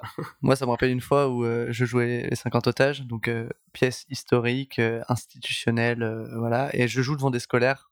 Ah ouais, ça, c'est dur. Je joue devant, devant, il y avait quoi? Il y avait 500 lycéens. Non, moins que ça, mais euh, trois- 300. Ah, mais tu m'as vu raconter. 300 lycéens. Euh, ailleurs, il y en avait qui, étaient dans le truc, mais c'était complètement parasité par des qui s'en battaient la race de ce qu'on était, de ce qu'on faisait, et ils étaient au premier rang, ceux-là. Et euh, bah, c'est assez horrible en fait, tu vois, parce que toi t'es concentré, d'être sur ton jeu, et t'es là, genre à la moindre réplique un peu impactante, t'entends une vanne dans le public, genre euh, il y a un moment ils nous ont jeté des bonbons. Ouais, alors ça, c'est chaud. Ça, c'est horrible. T'es là, t'essayes d'avoir de l'émotion, tu te prends des Skittles dans l'œil, bon, bah, c'est pas. Moi, tu pleures, mais c'est pas. Non, c'est autre chose, quoi. Il y a un moment donné où, bon, bah, c'est pas du spoil parce que Guy Moquet meurt. Euh, Non, mais c'est. Ouais, enfin, on l'apprend. euh, Enfin, depuis Sarkozy, on lit la lettre dans les collèges. Enfin, on sait qu'il meurt, quoi. Il est mort? il est mort. Voilà, c'était. Même dans tous les cas, s'il avait pas été fusillé, euh, le, gars, le gars avait 17 ans en 45, il serait peut-être mort maintenant. Ah non, il aurait eu Mais 37, peut-être pas, du hein, peut-être pas. hein. Ouais. Pas très bon en calcul, euh, pardon. Et vraiment, genre, euh, au moment où, où je meurs, il y a quelqu'un dans le public, un, un, un gamin dans le public qui fait Allez, fin de soirée après ça, tu vois, genre le public lycéen, euh, en fait, ça c'est leur manière d'aimer. Mais Ouais. vraiment, tu vois. Ouais. que moi j'avais bossé avec euh, Gaspard sur, euh, enfin sur une pièce qui s'appelle Gaspard. juste la fin du monde, Gaspard Legendre, pardon. Et on est allé dans un lycée pour la représenter. Moi j'étais venu et on avait fait une sorte de. Après on avait parlé avec les lycéens et tout. Et en fait, j'étais, moi j'étais en plein milieu des lycéens. Et tu vois, ça parle, ça machin, ça fait des blagues, des trucs. Mais en fait, c'est parce que déjà eux, ils osent pas assumer qu'ils aiment ça, qu'ils aiment Ouais. ce qu'ils voient. Donc du coup, ils, tu vois, ils enlèvent. Et bon, après, les Skittles dans la gueule, là, c'est chaud. Mais euh, tu vois, les blagues, les machins, enfin, je sais que genre, euh, dans Juste la fin du monde, à la fin, t'as quand même un truc où euh, les deux frères, en gros, s'engueulent beaucoup. Ouais. Et t'avais un mec à côté de moi, il faisait que des blagues en mode, oh, attends, il va lui mettre une baigne ou quoi? Oh là là, calmez-le, eh, attrapez votre pote. Enfin, tu vois, vraiment, il y avait plein de, plein de blagues. Et en fait, à la fin, les bougs avaient grave kiffé, tu vois.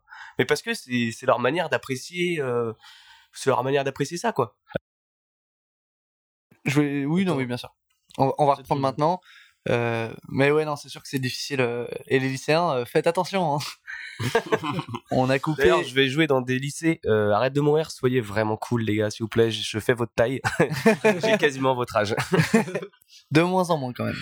Oui, c'est vrai, de moins en moins, mais. C'est avec ça qu'ils vont te respecter? C'est pas, le bon move. Je suis désolé. Hein, pas Très le bien. bon Et move. bien, rendez-vous devant votre lycée à 8h à chaque fois. Bon, bah, merci, les gars, c'était bien cool. Euh, non, c'était on- pas ouf. C'est terminé? Non, mais c'est c'est pas terminé encore. On, on est encore ensemble. euh, Mais bon, Ok. euh, toute cette On conversation. doucement vers la d'accord, fin. un peu un peu deep un peu sur les échecs euh, voilà On a pas mal navigué encore. quoi? On a pas mal navigué encore. on a pas mal navigué mais en même temps c'est un peu ce qui est bien dans cette émission ça me fait C'est parce qu'Antonin il tient bien la barre. et il tient bon le Ok, vent. let's go. Allez. Ça n'a Toi rien, n'a rien à voir avec. euh, Merci. Hein Ça n'a Hein? rien à voir avec euh, avec. Ouais. en plus j'ai Là, bien il vient main. de, ce que vous ne voyez pas, il vient de montrer son pénis avec sa main. On en est là, Et ce niveau ouais. de blague. Il vient encore de. il est encore, il est en train de. oh non euh, Maël Ah non, baisse ah oh non, non, non, non, enlève pas ton pantalon euh, Maël C'est toi qui l'a enlevé et qui, qui est en train de me l'enlever. c'est faux bon allez allez Ça va eh, sûrement être cut, ça aussi. yes. Cette, Le rythme de cette blague était mais parfait. non, moi je la garde. Hein. Ça, normalement, ça, On la si garde. j'étais dans The Office, ça aurait été un zoom. Ça aurait été un très bon zoom. The Office, t'aimes bien? Ah, attends, on attend les recos. Est-ce que je peux partir sur une dernière question qui est encore Vas-y, vas-y, vas-y, vas-y. Euh, Est-ce que vous avez envie de retourner étudier? Maintenant que c'est fini Putain, tu sais que mec, moi, ça, c'est vraiment le dilemme de toute ma vie, quoi. Déjà, de base, je comptais euh, quitter mon école pour reprendre une autre école. Ok. Euh, au final, je l'ai pas fait parce que j'ai eu des opportunités, des machins. Mais euh, je- ouais, je- moi, je pense que là, je vais me faire quand même 2-3 ans où je vais arrêter d'étudier. Parce qu'en fait, je suis, je suis assez jeune, donc je pourrais y retourner. euh, si je fais 2-3 ans, j'y retourne à 25 On ans. rappelle donc que c'est t'as ok, 13 tu ans et demi. 9 ans, selon les décalages. Mais donc, euh, ouais, moi, je pense que je vais y retourner. À mon avis, moi, il me manque. euh, Et en fait, il manque. Et je trouve qu'en fait, les apprentissages, enfin, les écoles, c'est con, mais euh, t'auras beau faire des castings, des machins, t'as vraiment une énergie Hmm. euh, et des exercices qui font que tu traverses des choses que tu ne retraverseras pas ou très peu. En tout cas, pas dans, pas dans un cadre bienveillant, tu vois. Hmm. Et donc, j'avoue que euh, moi, ça me manque un peu, ouais. Ça me manque un peu. Ok. Toi, Moi, j'ai pas envie de, de, de refaire une école euh, de théâtre. euh, Tu peux pas, t'es trop vieux. hein. euh, bah, c'est vrai que non, Il n'y a moi, pas d'âge. Tu sais, moi j'ai fait quand même un, un master avant de Si. venir, donc j'ai déjà fait 5 ans d'études après le bac, euh, plus, euh, plus euh, du coup l'école. Mais après, par contre, euh, vraiment, si j'avais de l'argent, je ferais Ouais, beaucoup de stages. Ah coup, ça c'est vraiment, c'est vraiment ça. monstrueux. c'est Et ça, c'est super bien sur, sur le temps d'un week-end, de quelques jours. Mm. C'est ça, euh, Ça, tu, disais. euh. Est-ce que vous pouvez expliquer un peu ce que c'est un stage? Bah après un stage, il y a plein de, de thèmes différents. Ouais. Euh, ça peut être un stage de clown, ça peut être un stage d'écriture plateau, ça peut être n'importe Mm. quoi. Et, euh, et puis c'est c'est des professionnels qui proposent à d'autres professionnels de leur donner Ouais, euh, leur, leur ouais. connaissance. C'est comme si toi tu devais faire un stage de manutention d'une semaine, tu vois, c'est pareil, mais là c'est un stage d'écriture, tu vois.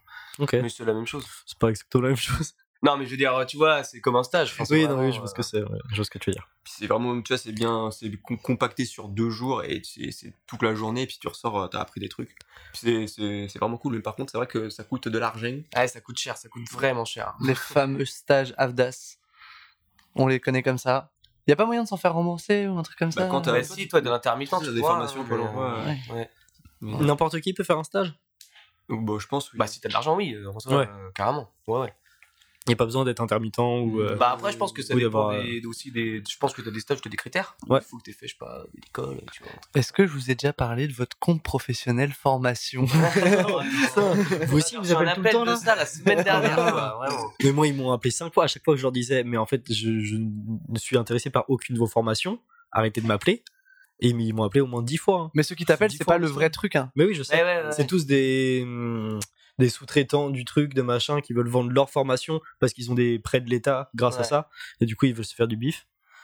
Ouais. Pour toi, enfin, si tu as des formations à faire, n'importe, enfin, c'est pas parce que c'est des sous-traitants que c'est des mauvaises formations, mais Moi, je leur ai donné Ils mes casse-couilles. identifiants bancaires en tout cas. Et normalement, ils m'ont dit. euh, C'est ça on que vous rappelle. Ils m'ont dit t'inquiète. Juste t'inquiète. Après, ils ok. ont coupé. Et... Moi, Ah. le- la seule fois où j'ai donné mes identifiants bancaires, c'était un mec, euh, il m'a dit Ouais, tu me prêtes 300 euros, euh, je t'en rends 1000. Non, t'as pas fait ça. T'as fait ça? Bah ouais. Ah ouais. C'était le prince. Euh... oh, ouais, j'allais dire un truc méga raciste. Je- je- je- on, a- on va arrêter là la blague. Mais non, c'était le prince du Gabon, ouais. ça aussi, ça va être coupé. Quoi? C'est quoi cette histoire? Bah, c'est les, les chaînes de mail. euh, Ah. Ouais. Non, c'est pas vrai. J'ai jamais donné. Je connais quelqu'un qui, qui a- Ouais. qui a- oui, oui, qui a filé 100 balles à un mec dans la rue euh, qui lui a dit Non, mais t'inquiète, euh, je te les rends dès que je suis arrivé euh, et tout. Il ne les a jamais revus. Ah, Il a pris l'avion pour l'Australie, le mec. À 100 balles. ouais, c'est pas cher en ce moment. Bon, bah, en tout cas, voilà, on approche euh, vraiment, vraiment de la fin de l'émission, là. euh. donc, euh, merci d'être venu. Merci d'avoir à répondu toi de nous avoir à invités, oui, merci de, de cette invitation. C'était un épisode assez cool, assez. euh, je m'attendais à, à vachement plus de digressions, vachement plus de de blagues, et au final, on a été hyper sérieux, alors que d'habitude, on n'est pas les premiers à. Ouais, Hein mais euh, c'est bien. C'est Faire euh, les- la nouvelle saison, nouvelle tête. C'est ça. On commence C'est- doucement. C'est la saison 2. C'est la saison 2. C'est ça. c'est Est-ce que c'est la saison de la maturité? C'est la, c'est peut-être la saison de la maturité, et c'est peut-être la saison de plus de 4 épisodes aussi. Ah oui, c'était pas ça. ça Quatre auditeurs, peut-être. plus de 4 auditeurs, ce serait pas mal. Euh, donc évidemment, un podcast euh, entre amis euh, qui, en plagie d'autres, ne plagierait pas jusqu'au bout s'il ne demandait pas des recommandations culturelles. Ah oui, oui, oui, oui, oui.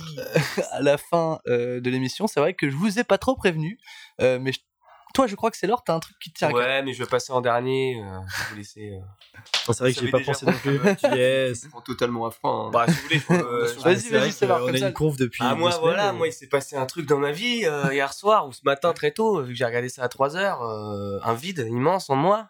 Euh, j'ai fini The Office. Oh J'ai fini The Office, j'étais en larmes. euh, voilà, non, bah, moi, ma recommandation, forcément, ce sera du coup The Office. Alors, c'est très connu. Euh, c'est très connu, mais au final, euh, j'ai remarqué qu'il n'y avait pas tant de personnes qui avaient regardé, ou en tout cas qui s'étaient accrochées. Qu'est-ce que c'est The Office? C'est une sorte de documentaire sur sur une industrie de papier. En fait, tu suis tu suis un peu la manière même d'une télé-réalité en soi, parce que tu as aussi des face cam, etc. L'équipe du coup de Dunder Mifflin pendant 9 saisons, donc 9 années consécutives. Et c'est juste affolant, c'est super bien joué, c'est super beau, c'est Oui, hyper propre.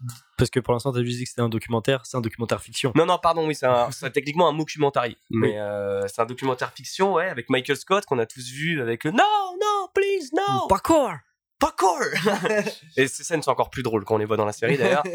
Euh, mais voilà, c'est hyper touchant, c'est hyper humain. Et en fait, c'est pas que. Euh, déjà, pour moi, je trouve que c'est pas une sitcom, mais c'est pas qu'un truc qui fait rire. Euh, Il y a vraiment des scènes très très belles, qui sont très bien jouées. Les mecs jouent vraiment, mais Hmm. hyper finement, c'est abusé. Mention honorable à Dwight, si tu m'entends. Je suis fan de toi, c'est bon?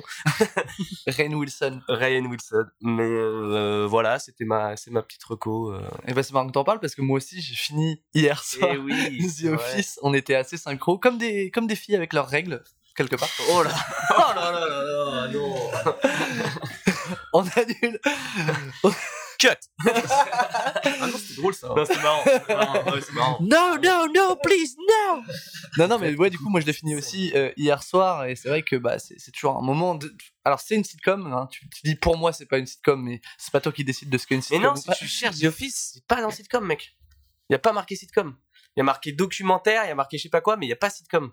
Ah ouais. Parce qu'une sitcom à l'époque, quand ça a été créé, il te fallait des rires ou euh, des projections publiques. En fait, ça c'est des termes techniques quoi. Et j'ai regardé peut-être trois heures de- d'interview et de rendez-vous sur The Office ce matin. Et du coup, c'était pas considéré comme une sitcom, ouais. Ok d'accord. Ouais. Même c'est une sitcom. ouais ça, ça reste une série. Pour moi, c'est pas une sitcom. mais bon. Non mais bref, euh, ça fait toujours quelque chose à la fin d'une série comme ça où, euh, où t'as des, des rendez-vous réguliers avec des personnages, où tu t'attaches, ça crée Ah ouais, une deuxième famille et, Ouais. et à la fin tu te sens méga abandonné. Moi je sais que ça me l'a fait à la fin d'Hawaii Met Your Mother, où, euh, où bah genre à la fin t'es là... pff, Ah ouais donc euh, là ces personnages-là auxquels je me suis méga attaché, auxquels je me suis demandé à quoi... euh, Qu'est-ce qui va leur arriver après Et Ouais. bah là, il leur arri- arrivera plus rien. En fait, c'est terminé. Ouais, puis il y a un truc, moi je sais que j'avais vraiment, mais enfin, après, The Office, je sais pas pourquoi, j'ai eu vraiment une histoire d'amour avec, et genre je regardais 3 à 4 épisodes par jour, parce que c'est quand même 9 saisons, c'est 270 épisodes, c'est assez lourd. Euh, et par exemple, j'avais des rituels avec ça, et donc tous les matins je les retrouvais et tout, et j'avais vraiment un moment oublié que c'était de la fiction, quoi. Ouais. Enfin, et j'ai vraiment, je me suis vraiment pris une claque en pleine gueule hier, où je me suis dit, putain, mais ouais, c'est pas réel en fait. C'est pas réel, quoi. J'ai eu l'impression de voir des gens évoluer, parce qu'en fait, tu les vois sur les 9 ans, donc tu les vois grandir, tu les vois, tu vois leurs relations. Et puis euh, la série elle fait en sorte que ça paraît être réel. Voilà, en Donc, plus, euh, effectivement, qui. c'est trop bien fait puis c'est ce que je disais Ouais. tu vois c'est en fait le- la force de pour Mm. moi de The Office c'est vraiment son casting où c'est des gens qui qui étaient pas connus mais c'est une volonté du de la directrice de casting tu vois que pas des gens connus qui jouent dedans. En fait des gens humains qui ressemblent à tout le monde. Et en fait tu peux vraiment t'identifier Mm. à l'un ou à Et qui l'autre. joue super finement quoi. et ils jouent super bien. Mais en fait ils jouent à peine tu vois. C'est ce qu'il disait à la fin. Mm. en fait c'est eux à part Dwight où lui il a vraiment un personnage et Michael Oui. Scott pareil tu ouais, vois parce que s'ils sont comme ça en vrai, c'est Ouais, c'est chaud. mais tu vois les enfin j'allais dire j'ai cité Ouais. des blagues si on connaît pas ça sert à rien mais je veux dire il y a plein de il y a plein de gens où, en fait c'est ils Bah, sont dans leur vie quoi tu même, euh, tu peux citer les blases pour ceux que. Oui, tu vois, genre par exemple. Jim est vraiment comme ça. Enfin, tu vois, j'ai vu Ouais. son casting, juste. euh, et d'ailleurs, le mec avait dit, en fait, il a été casté, Jim, petite anecdote, il était casté, où en fait, il faisait la, la session, et en fait, c'était le midi juste avant qu'il passe, du coup, il a mangé avec un mec, et en fait, il disait au mec, ouais, moi, j'y crois pas trop en cette série et tout. euh, Enfin, franchement, je- parce qu'en fait, du coup, c'est une réédition de la série UK qui avait Mm. cartonné à l'époque. Et, euh, et du coup, il était en mode, ouais, j'y crois pas trop, la série UK est tellement bien, machin. Et en fait, il parlait à, du coup, le producteur de cette série qui était en face de lui.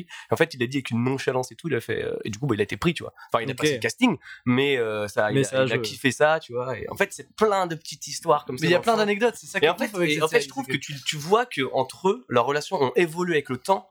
Et en fait, tu vois qu'ils s'aiment vraiment, quoi. Et que, euh, et que, ouais, ils ont vécu un truc, ils ont vécu un vrai, un truc très fort sur cette série. Et tu le ressens, quoi. Et à la fin, quand ça se dit au revoir, ça se dit vraiment au revoir. Et euh, c'est vraiment, c'est- trop touchant. Voilà. T'as le truc de Meredith aussi, où en fait à la base c'était l'assistante euh, de casting. euh, Non, c'était fait- Phyllis. Non, c'est Phyllis, ouais, pardon, Qui Phyllis. faisait la, la réplique. Euh, qui et en fait elle était tellement à l'aise avec les autres qu'ils lui ont filé un rôle enfin t'as as plein de petites histoires comme ça et d'ailleurs The Office c'était presque ma recommandation euh, de l'épisode précédent euh, de Nouvelle Tête parce que moi j'avais recommandé Le Bureau et je réinsiste Ah, mais putain, sur. Le Bureau la version française euh, de The Office avec François Berléand dans le rôle de Michael Scott et c'est euh, c'est incroyable c'est Il y a- incroyable il y a combien- une saison, non? Il y a six saison, épisodes ouais. Six épisodes. six Mais en épisodes fait, c'est vraiment le copier-coller de la première saison de The Office. Mais vraiment, c'est les mêmes vannes, c'est les mêmes phrases et tout. Euh, mais en, en- Mais en français. avec en des, français, non, avec, des références françaises, c'est ça que moi Ouais. j'aimais bien, tu vois, c'est que ce que ce qui était Bah, ringard aux États-Unis, ils ont mis ils ont mis ce qui était ringard en France quoi et euh, c'est ça rend le truc. C'était- Elle est sortie quand euh, cette. euh, Je sais pas, c'est sorti. hein. C'était 2000. euh, Je sais plus, j'ai- j'ai- j'ai- je l'ai vu tout à l'heure, mais je vais pas dire de conneries. Je crois que c'était 2007, un truc comme ça. La, la française. Ouais. Ouais. je sais pas, je Ouais, sais pas du tout. C'est Canal Plus qui l'a Les produit d'ailleurs. Ouais, c'est même c'est fait par en 2005. Euh, 2002, pardon. Donc 2002-2010, quoi, un truc comme ça. Ouais, c'est ouais, ça. Et d'ailleurs, anecdote assez drôle, mais il y a plein de moments où à l'époque, euh, Apple venait de commencer. Du coup, euh, il Mm. y a des phrases où un mec qui dit Ouais, non, achète pas du Apple, ça sert à rien, ça va jamais marcher. Netflix, c'est à l'époque des, des locations de DVD, et t'as quelqu'un qui explique ce qu'est Netflix. Et c'est drôle parce que vraiment, je pense trois quarts des gens connaissent la série avec Netflix. Et du coup, t'as vraiment un épisode, il dit Mais mec, c'est un truc où on peut louer des DVD, c'est le futur. Je trouve ça drôle. Enfin, t'as plein de petits trucs comme ça avec le temps où en fait, bah, du coup, maintenant, ça a pris des proportions Ouais. énormes. C'est aussi un témoin de son époque, du coup. ouais. Ouais, carrément, carrément, carrément. ouais. Euh, Maël, euh, une petite, euh, un petit truc que Mm. t'as kiffé il y a Bah, pas après, longtemps. euh, moi, je peux parler de dernier film que j'ai été voir. C'est un documentaire, La, la Panthère des Neiges. Ah putain, je l'ai vu. Là. ne pas je confondre avec La Reine des Neiges. Euh, Beaucoup moins de chansons. Bah, c'est franchement c'est un documentaire qui raconte en gros l'histoire d'un photographe qui veut prendre en photo la panthère des neiges. Euh, je sais plus dans quel coin du monde c'est. Je crois que c'est dans la région de l'Himalaya. Peut-être je dis de la merde. Mais euh, en tout cas l'image est vraiment super belle. Euh, c'est super contemplatif et c'est vraiment euh, c'est vraiment super cool. Euh, c'est le genre de, de documentaire qui te fait prendre un genre un- une grosse distance sur ta vie en mode waouh putain et moi en plus genre en ce moment je sais pas si c'est depuis les confinements ou le fait d'être tout le temps en ville euh, où je me sens oppressé tu vois par le côté urbain et du coup d'avoir un documentaire avec des images qui sont incroyables comme ça de de grands plateaux de moments de silence où juste t'as le du coup c'est un c'est Sylvain Tesson qui est écrivain je Mhm. crois que c'est Sylvain Tesson euh, qui l'accompagne qui accompagne le, le photographe je sais plus son nom et euh, du coup c'est super euh, c'était super euh, super cool je sais pas s'il Mais ça parle de ça parle de Panthère des Neiges quoi. ça- En fait, ça, ça parle. Non, mais j'en sais rien, moi, je- ça parle pas de Panthère des Neiges, ça parle plutôt de, de plutôt. de- En fait, Ça parle de plutôt le chien. l'histoire. voilà, c'est dur là. Pardon, pardon. Toute l'histoire, en gros, c'est genre le séjour de ces, de, de- du photographe et de l'écrivain qui vont prendre une photo de la Panthère des Neiges.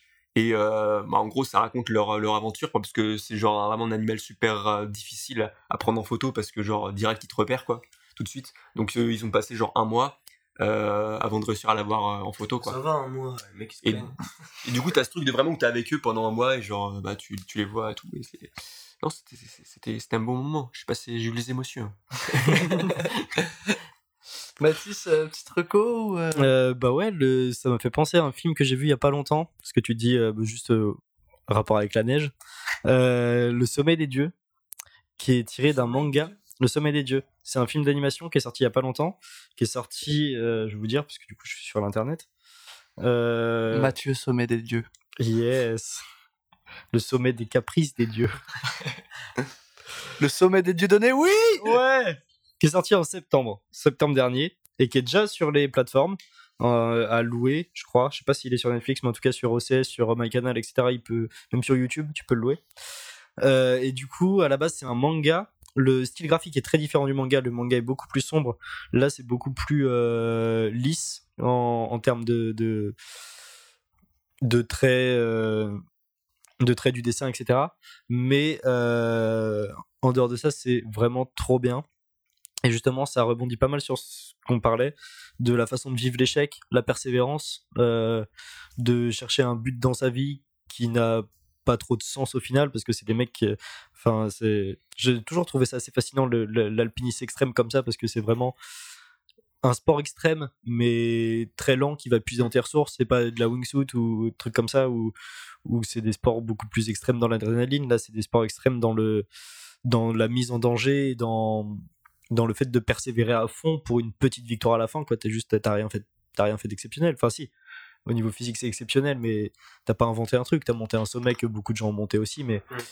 mais c'est vraiment dans une recherche de sensations qui est très intéressante à suivre. Et, euh, et bref, très beau film. Ok. Incroyable. J'étais pas du tout sur mon téléphone en train de chercher si euh, ma recommandation était pertinente. Euh, Est-ce que ça joue encore la guerre des émeux C- ouais, ça va jouer là. Il y a deux dates au TNT. Je crois que ça joue euh, ce, ce soir, demain soir et, et peut-être samedi. Ok, donc c'est ouais. très peu pertinent, mais bon, si vous avez l'occasion d'aller voir La guerre des émeux, c'est une super pièce de théâtre euh, écrite et interprétée par euh, Florent Oulkhalid et Antoine Lefrère, euh, deux comédiens, euh, qui parlent d'une histoire vraie euh, sur euh, l'armée la- australienne qui a dû gérer une invasion, euh, une prolifération euh, d'émeux.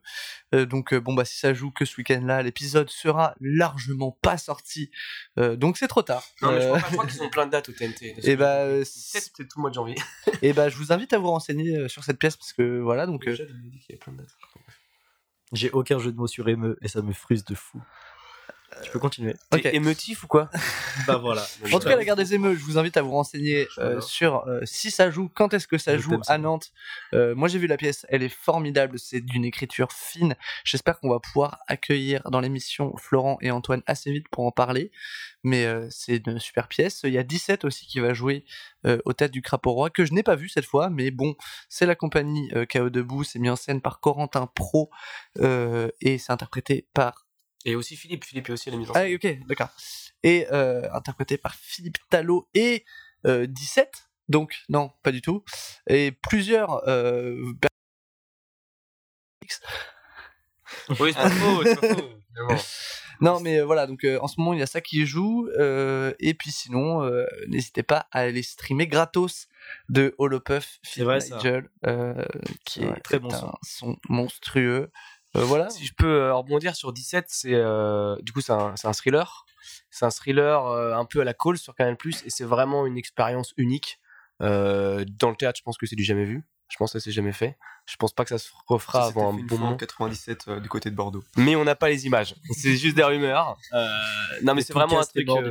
c'est un truc juste monstrueux de travail et de et de justesse et d'écriture aussi. Donc en vrai de vrai, c'est vraiment une pète de pièces. Donc allez-y, c'est que 10 euros en plus. Oui, non, oui. c'est vraiment une expérience euh, genre innovante pour, pour du théâtre. C'est honnêtement, euh, ça- du coup, moi je fais partie des voix et je me rappelle, j'avais fait les premières lectures et quand j'avais lu, mais je pétais mon cap quoi. J'étais mais comment c'est possible que des gens ne soient pas payés pour écrire ça C'est pas normal en fait.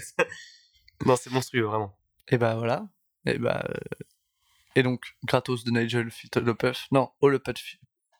Holopuff, C'est Holopuff, Nigel. Nigel. Holopuff qui invite Eh, la, la diction pour un comédien est pas folle, hein, vous avez remarqué? Euh, Voilà, c'est ça. mais- pas joué. Et non. Et la non, semaine dernière. C'était la semaine dernière. T'as plein d'autres atouts. Et je joue la semaine prochaine. Ah ouais, tu joues quoi? Je joue les 50. Ah, si vous la voulez venir voir les prochaine. 50, euh, n'hésitez pas, c'est une super pièce. euh, Et tu la joues où? Au Mans. Roubaix. Ah, le Mans. D'accord. Au Mans, vraiment? Au Mans, je crois, oui. D'accord. je suis même pas sûr. mais- Oh, euh, ça c'est marrant ça. Et Ouais. bah c'est sur cette chute que je vais laisser l'antenne. Merci à toi, c'est d'être. Manceau. Oui, mais en plus, Man- Excusez-moi. Manceau, ça veut dire euh, qui vient du Mans. Hein? C'est les habitants du Mans, on dit les Manceaux. Ah, mais c'est marrant parce qu'il s'appelle Alexandre Manceau. Ouais. On parle de toi, Alexandre, si tu nous écoutes. euh, c'est un ami à nous. Bref. Euh, oui, en fait, on dit un blaze, mais les Perdu. gens savent pas qui c'est. Excusez-moi, excusez-moi, c'est moi. Bon, ça va être cut Pas ça. ça va être ça. Euh, bon, bah, on touche la fin de l'émission là, ça y est, c'est terminé. Donc, euh, merci à toi, c'est l'heure d'être venu. Merci à toi de nous avoir invités. Euh, je te rappelle, je rappelle aux gens euh, qu'on peut te retrouver sur ton Instagram, at Diravolito. Diravolito. Euh, on Euh, peut me retrouver aussi sur Spotify au nom de Diravo. Ou Euh, le, le label avec des glaçons. Ou le label avec des glaçons on peut sur trouver sur YouTube. Spotify, je pense. Sur le PS. sur- Non, il n'y a pas avec des glaçons sur Spotify. Enfin, D'accord, en fait, ouais. c'est dans les petites. euh, D'accord, ok. Bah, sur YouTube, Diravo, le Puff Master. Sur le PSN, c'est Velcro si vous voulez faire un, Si vous voulez faire un FIFA, ouais, c'est maintenant le K en majuscule. Attention à ne pas Cristiano Ronaldo dans l'équipe. Sur League of Legends, c'est Michael Youn, euh, si vous voulez venir. Enfin voilà. On peut te retrouver aussi sur l'Instagram du collectif Tachycardie, at Tachycardie. collectif.tachycardie, et sur l'Instagram de Avec des glaçons, at avec.des.glaçons, avec un S. Glacon, parce qu'il n'y a pas ADG, de mettez CCD. ADG, hein, si vous mettez ADG, ça marche. ADG, Vous ça marche? Ouais, ouais. C'est bien. Vous êtes super bien référencé. Ah, mec En même temps, 2500 vues, hein. et puis 100 en acheter, quoi. Bientôt le 1000 Eh ouais, ça c'est beau. Euh, toi, Maël, euh, où est-ce qu'on peut te retrouver? Euh, Bon, souvent au bar du Landru, si je puis dire. Non, bah sur, euh, sur Insta, c'est vrai que j'ai un compte aussi. Hein. Je crois que c'est, mais je sais pas c'est quoi. Je crois que c'est maël.colwet. Ouais, c'est mail.colwet, je crois. C-O-2-L-E-W-T. Et euh, bah, c'est tout. Hein. L'Instagram de la méthode aussi. L'Instagram, euh, euh, de, l'Instagram de, de la méthode. Ah oui, Alex- Alexandre-le du bas, Mercier. le merci. Donc ça, c'est vraiment. euh, L'Instagram de ton le suivre. personnage de la méthode. Exactement, ouais. C'est le, c'était l'Instagram du perso de, de, de la méthode. Euh, c'est, bah, tu vois, c'est- on a essayé de C'est un petit bonus un de la peu- pièce. euh, Ouais, puis on a parodié un peu les codes Mm. du, du développement personnel, mais comme on disait en début d'émission, du coup dans l'autre sens, ce qu'on appelle la régression personnelle dans le milieu. Ouais. Donc avec euh, des citations détournées, etc. Et c'est assez rigolo, je trouve. Ouais, c'est ma- c'est marrant. C'est divertissant. On, Toujours. on rigole, euh, on rigole. euh, Beaucoup et Ouais. rigoler finalement, est-ce que c'est pas la meilleure antidote ce Est-ce que c'est pas le but de la vie Est-ce que rigoler, c'est pas pleurer en fait? Est-ce que rigoler, ce serait pas ce qui, ce qui nous est interdit par Macron et son gouvernement? Hein Ah, Macaron, Avec les ça. masques. Alors, on voit plus les sourires derrière les masques. Eh ben non, mon pote. Allez. Et même quand t'enlèves ton masque, t'as encore un masque. Oh. Wow. Le pays Auvergne. Et toi, Mathis, où est-ce qu'on peut te retrouver euh Alors, vous pouvez me retrouver sur euh, mon compte d'illustration, parce que je suis aussi illustrateur. Illustrateur C'est parfait. Vraiment, tu tues et après tu illustres. Non, illustrateur, un mélange de tatoueur et illustrateur, c'est exactement ça. Enfin, un tatoueur, là, ça va reprendre euh, doucement. Ça fait depuis avril que j'ai pas tatoué, mais là, euh, on croise les doigts pour, pour avoir trouvé un local pour s'y remettre. Et l'envie aussi. Mais sinon, euh, les illustrations, ça, ça a repris depuis un petit moment sur le, la page euh, EPHAIS, E-P-H, euh, oui, E-P-H-A-I-S, tiré du bas, ILU, I2LU. T'as Voilà. pas le H avant le E? Ah oui, putain, merde. Eh, oubliez tout ce que je viens de dire. C'est H-E-P-H-A-I-S, tiré du bas, I-2-L-U. Et Faïs, ILU. Si je peux me permettre, moi j'avoue que je- j'avais du mal à, à retenir ce prénom. Il m'a dit une, une raison très simple Ouais. c'est Phaistos, mais Ça vient du Tos. dieu Héphaïstos, ouais, qui est dieu forgeron, donc euh, artisanat, tout ça, tout ça. Et pourquoi t'enlevais tous Euh. bah- Eh, gros plan de sa mère Et, euh, Ah ouais Non, c'est parce que aussi ça ressemblait plus à Matisse et Faïs. Et euh, Ah, pas. Du coup, tu te considères comme un dieu? Ouais, ouais, ouais, il y, y a une partie de moi qui est assez mégalo pour ça. le jeu d'illustration avec nous, je savais pas moi. On va désolé les gars. Et, euh, et donc voilà, et du coup vous pourrez retrouver quelques-unes de mes illustrations sur euh, la page Nouvelle Tête. Ouais, bah oui, sur la page Nouvelle Tête euh, qui vient d'être lancée. euh, normalement, euh, Ah, c'est vrai? vous y avez accédé, oui, la page Instagram Nouvelle Tête euh, avec euh, ces nouveaux dessins magnifiques qui nous ont été faits par Mathis. Et bien plus qu'arrive, j'ai j'ai quelques petites idées pour des trucs sympas. Et, et voilà, et donc euh, c'est Laure qui me demande, c'est lancé? Non, non, c'est pas, c'est pas encore lancé, mais Il y a bon, le temps de monter l'épisode, de sortir la page. Euh, mais non, pour l'instant, c'est pas encore lancé. Mais, mais voilà, et puis moi, vous pouvez me retrouver toujours sur mon Instagram, at l'antochrist, l.antochrist, sur la page de Nouvelle Tête, qui sera at nouvelle.tête. Inch'Allah. Inch'Allah, Au pluriel ou pas au pluriel? On va essayer, on, on trouvera, on trouvera. De toute façon, de toute façon, là, si vous êtes tombé sur l'épisode, c'est que vous avez vu l'insta, donc euh, Puis vous nous connaissez, oui. donc on peut envoyer Oui. un message. c'est hein. ça, vraiment. Vous êtes que nos potes, Si et vous êtes aucun public. encore là, alors que ça va faire peut-être 1h10, vraiment, euh, mariez-nous. Mariez, enfin, Et puis, oula. Excusez-moi, je suis fatigué. Puis n'hésitez pas à partager euh, l'épisode si ça vous a plu. C'est comme ça euh, aussi euh, qu'on arrive à, à se faire connaître et puis à écouter tous les épisodes, même si c'est pas euh, des, des gens que vous connaissez. C'est aussi le but de- du podcast, c'est Ouais, euh, de faire des- de découvrir des nouvelles personnes euh, sur Nantes euh, qui font de l'art et qui ont des choses à dire parce que on a tous quelque chose à dire Ouais. au final. Et abonnez-vous à la page Insta parce qu'on a on a une tier list de gens qui arrivent qui sont plutôt sympathiques et très intéressants. Ouais. Donc, On a Gad Elmaleh, c'est faux. non mais ça va ça va s'ouvrir un peu aux potes de potes et plus simplement les potes et encore autour. Donc euh, ça promet d'être intéressant. Puis même si vous, si vous êtes intéressé par passer dans l'émission, euh, n'hésitez pas à Un envoyer un DM. message et puis euh, et puis nous on vous répondra oui ou non, on t'aime pas. Mais euh, En fonction de si on aime ce que vous faites ou pas, on va carrément juger votre création. Et, et si, si on dit non, faux. vous saurez euh, ce qu'on pense de votre, de votre euh, travail. Bonne soirée, merci beaucoup. Des gros bisous. Ouais, à la prochaine, salut. Allez, Salut tout le monde ciao ciao. That's what she said.